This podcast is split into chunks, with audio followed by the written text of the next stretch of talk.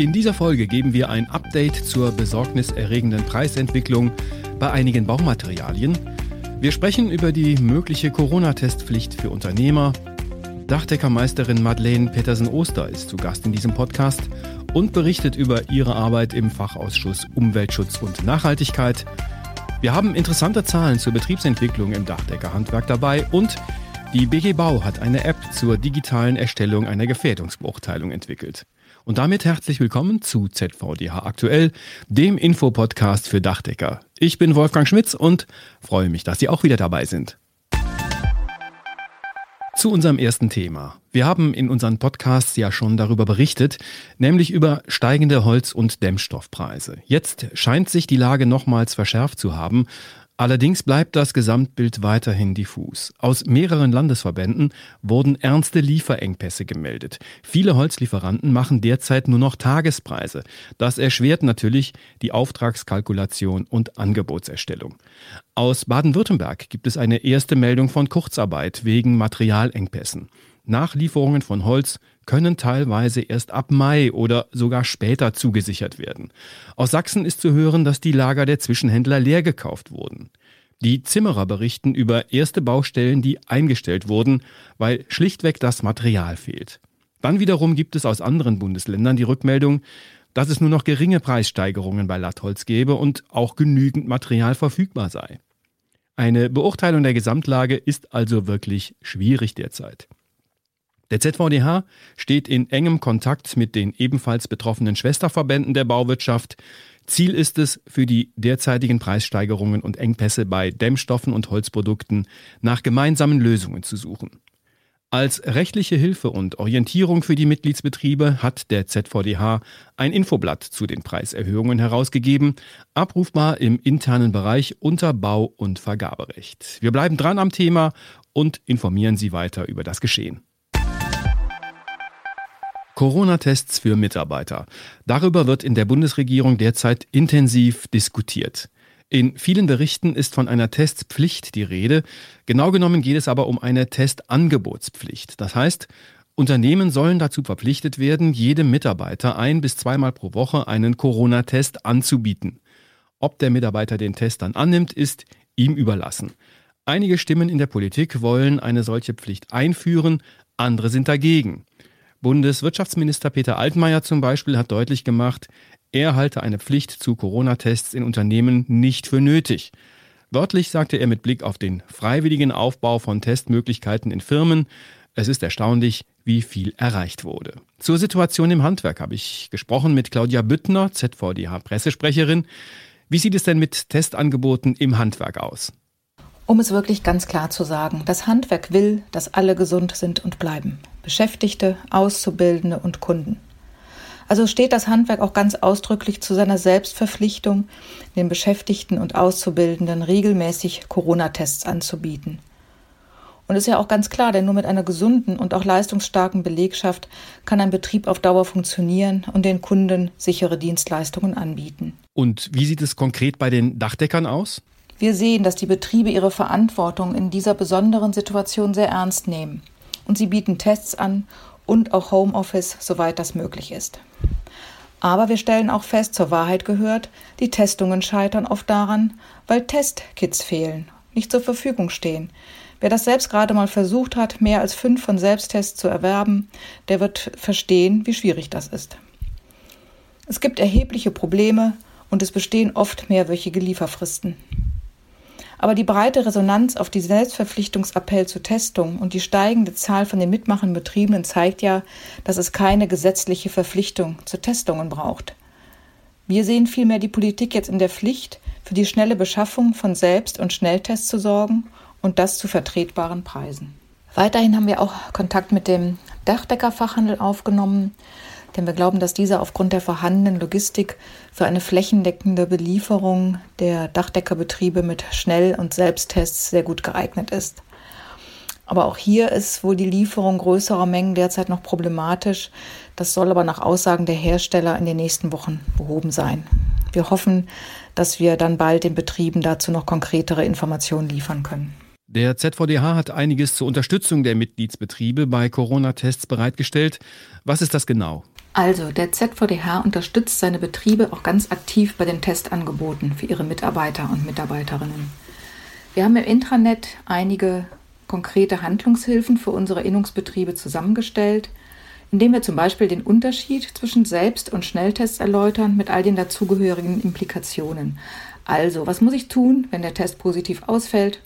Wo liegen eigentlich die Vor- und Nachteile der beiden Testarten? Und ganz wichtig, wie organisiere ich die Testungen eigentlich im Betrieb? Zudem gibt es ein Muster für Einwilligungserklärungen und auch ein Musteranschreiben, um die Arbeitnehmer und Arbeitnehmerinnen über ein Testangebot zu informieren. Dann haben wir noch eine Excel-Liste vorbereitet, damit das Erfassen der Testergebnisse auch ganz einfach ist. Und wir weisen noch auf weiterführende Informationen des Zentralverbandes Deutschen Handwerks und der BG Bau hin.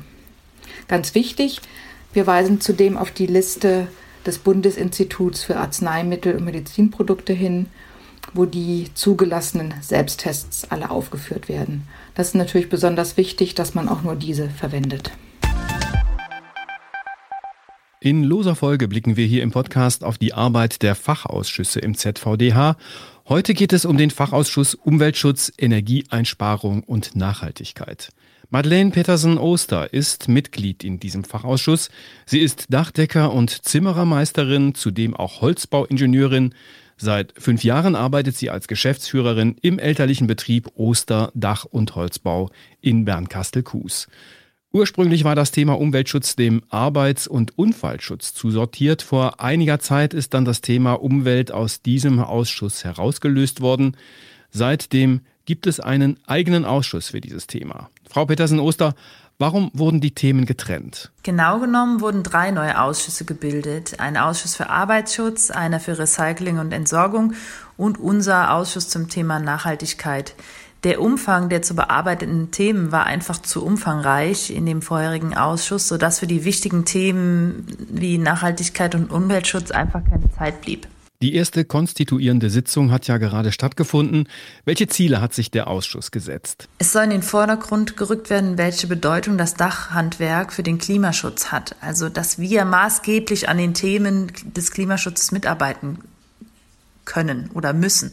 Und zudem soll im Rahmen der Nachwuchsarbeit dieser Schwerpunkt auch weiter in den Vordergrund gestellt werden, dass also auch unsere jungen Dachdecker schon mehr sensibilisiert werden.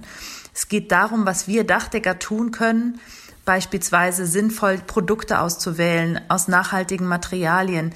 Welche Produkte können wir wiederverwenden? Welche Maschinen können wir wiederverwenden? Also was ist wirklich Müll und was nur Verschwendung? Nur das ist ein kleiner Ausschnitt aus den vielen Themen. Es fallen uns unzählige ein. Gibt es ein konkretes Projekt, das Sie als erstes angehen werden? In den nächsten Sitzungen werden Prioritätenlisten entstehen, die festlegen, in welcher Reihenfolge wir die Themen bearbeiten werden. In der ersten Sitzung jetzt ging es eigentlich mehr darum, wer welche Ideen hat, welche Möglichkeiten es gibt, was wir bearbeiten können. Grundsätzlich freuen wir uns natürlich auch über den von außerhalb. Also wenn Kollegen Wünsche oder Ideen haben, bitte an uns herantragen. Wir werden also da eine Auswahl zusammenstellen und äh, uns überlegen, welche Maßnahmen wir nach und nach bearbeiten werden. Eine eher persönliche Frage. Warum haben Sie sich gerade das Thema Umweltschutz und Nachhaltigkeit ausgesucht? Mir fällt eigentlich kein spannenderes Thema ein und auch kein aktuelleres Thema als das Thema Nachhaltigkeit, welches auch gesellschaftlich immer mehr an Bedeutung gewinnt. Es ist doch genial, gemeinsam mit anderen, ich nenne sie liebevoll Querdenker aus der eigenen Branche über das Thema Nachhaltigkeit und Umwelt zu diskutieren, Konzepte zu entwickeln, eigene Handlungen zu hinterfragen und damit möglicherweise unser gesamtes Handwerk mit neuen Möglichkeiten auf dem Markt zu platzieren. Kaum ein Thema ist aktueller und kaum ein Thema spiegelt mehr den Zeitgeist vieler Mitmenschen aktuell wider. Ich freue mich wahnsinnig auf die Arbeit im Ausschuss. Vielen Dank, Madeleine Petersen-Oster. Wir haben im letzten Podcast Zahlen zum Umsatz und zur aktuellen Situation im Dachdeckerhandwerk vorgestellt. Heute wollen wir mal einen Blick auf die Betriebe werfen. Anja Vianten hat die Zahlen. Wie viele Betriebe gab es denn zum Stichtag und wie viele Mitarbeiter hatten die? Laut Zuckerdach gab es zum 31. Dezember 2020 14.800 Betriebe. Das sind 190 mehr als im Vorjahr. Und von diesen 14.800 Betrieben beschäftigen rund 3.000 Betriebe keine Mitarbeiter. Das bedeutet, über 20 Prozent der Dachdeckerbetriebe haben keine Mitarbeiter. Tendenz steigend. 62.000 gewerbliche Arbeitnehmer im Dachdeckerhandwerk waren zum Stichtag 31. Dezember beschäftigt. Das ist ein Plus von rund 1.200 Mitarbeitern im Vergleich zum Vorjahr. Und wie hat sich die Anzahl der Mitarbeiter übers Jahr hinweg entwickelt? Also im ersten Quartal 2020 gab es einen leichten Beschäftigungsaufbau. Die Gründe dafür waren die guten Witterungsbedingungen und die anhaltend stabile Auftragslage. Die Unsicherheit nach dem ersten Lockdown aufgrund des sich ausbreitenden Coronavirus hat dann aber dazu geführt, dass die Mitarbeiterzahlen im zweiten Quartal nicht weiter angestiegen sind, aber immer noch stabil blieben.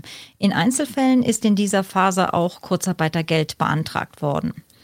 Im zweiten Halbjahr 2020 hat sich der Beschäftigungsaufbau dann aber fortgesetzt. Der höchste Stand an Arbeitnehmern wurde im September gemessen. Wenn wir etwas weiter zurückschauen, wie sieht die längerfristige Entwicklung bei den Arbeitnehmern aus?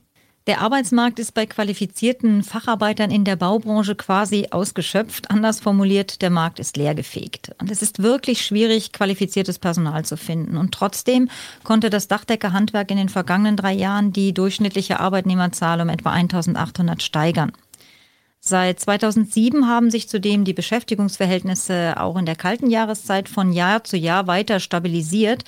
Der Grund, seit 2007 gelten die gesetzlichen und tariflichen Regelungen zum Saison-Kurzarbeitergeld für Dachdecker. Das Instrument hat sich also über viele Jahre bewährt. Im Winter müssen weniger Mitarbeiter entlassen werden. Wie sieht es mit der Betriebsgröße aus? 2020 hatte ein Dachdeckerbetrieb in Deutschland durchschnittlich 5,4 gewerbliche Arbeitnehmer. Äh, diese Zahl und zwei weitere Zahlen verdeutlichen, dass es sich im Dachdeckerhandwerk nach wie vor um eine kleinbetriebliche Struktur handelt. Am häufigsten ist der Dachdeckerbetrieb mit zwei gewerblich Beschäftigten und nur knapp vier Prozent aller Unternehmen haben 20 oder mehr Arbeitnehmer. Und jetzt zum Abschluss noch der Blick in die Zukunft. Ja, auch wenn sich das ungünstige Zahlenverhältnis zwischen jüngeren und älteren Arbeitnehmern wieder etwas verbessert hat, so gehört die langfristige Sicherung der Personalkapazitäten ganz klar zu den großen Branchenherausforderungen der Zukunft. Und da es zunehmend schwierig bis unmöglich wird, Fachkräfte von außerhalb zu akquirieren, bleiben für die Ausweitung dieser Kapazitäten daher auch eigentlich nur zwei Möglichkeiten. Entweder Arbeitnehmer länger im Betrieb zu halten oder selbst auszubilden. Die Auszubildendenzahlen im Dachdeckerhandwerk stiegen 2020 um sieben Prozent gegenüber dem Vorjahr. Und in Anbetracht des demografischen Wandels mit zunehmend weniger Schulabgängern ist es wirklich ein großer Erfolg. Die Bereitschaft, mehr Lehrlinge einzustellen, dürfte sich auch 2021 das vierte Jahr in Folge fortsetzen. Und insbesondere in größeren Unternehmen werden neben gewerblichem Personal auch Angestellte gesucht. Die Digitalisierung der Branche erfordert entsprechende Fachkompetenz. Die Erstellung einer Gefährdungsbeurteilung wird jetzt noch einfacher. Die BG Bau hat mitgeteilt, dass die Web-App Digit GB ab sofort freigeschaltet ist und von den Betrieben zur digitalen Erstellung der Gefährdungsbeurteilung genutzt werden kann. Neben dem Dachdeckerhandwerk sind aktuell 15 weitere Gewerke als Auswahlmöglichkeit in der App hinterlegt. Als Nutzer können Sie mehrere Baustellen gleichzeitig bearbeiten und weitere Benutzer in der App anlegen. Die weiteren Benutzer können wiederum aus dem System heraus mit der Wirksamkeitskontrolle oder der noch ausstehenden Beseitigung von Gefährdungen beauftragt werden. Die Registrierung für die App erfolgt online auf digitgb.bgbau.de. Für den Einstieg gibt es unter der Rubrik Hilfe und FAQ eine Bedienungsanleitung. Die Adresse finden Sie natürlich auch nochmal in den Show Notes zu dieser Podcast-Folge. Die BG Bau weist auch noch darauf hin, dass sie die hinterlegten Daten ohne Einverständniserklärung der Nutzer nicht einsehen kann. Das war ZVDH aktuell, der Infopodcast für Dachdecker, Ausgabe 13. April 2021. Alle 14 Tage neu zu finden auf dachdecker.de und überall da, wo es Podcasts gibt. Und wenn Ihnen der Podcast gefällt, bitte unbedingt weitersagen. Die Redaktion hatte Claudia Büttner, ich bin Wolfgang Schmitz. Ihnen eine gute Zeit.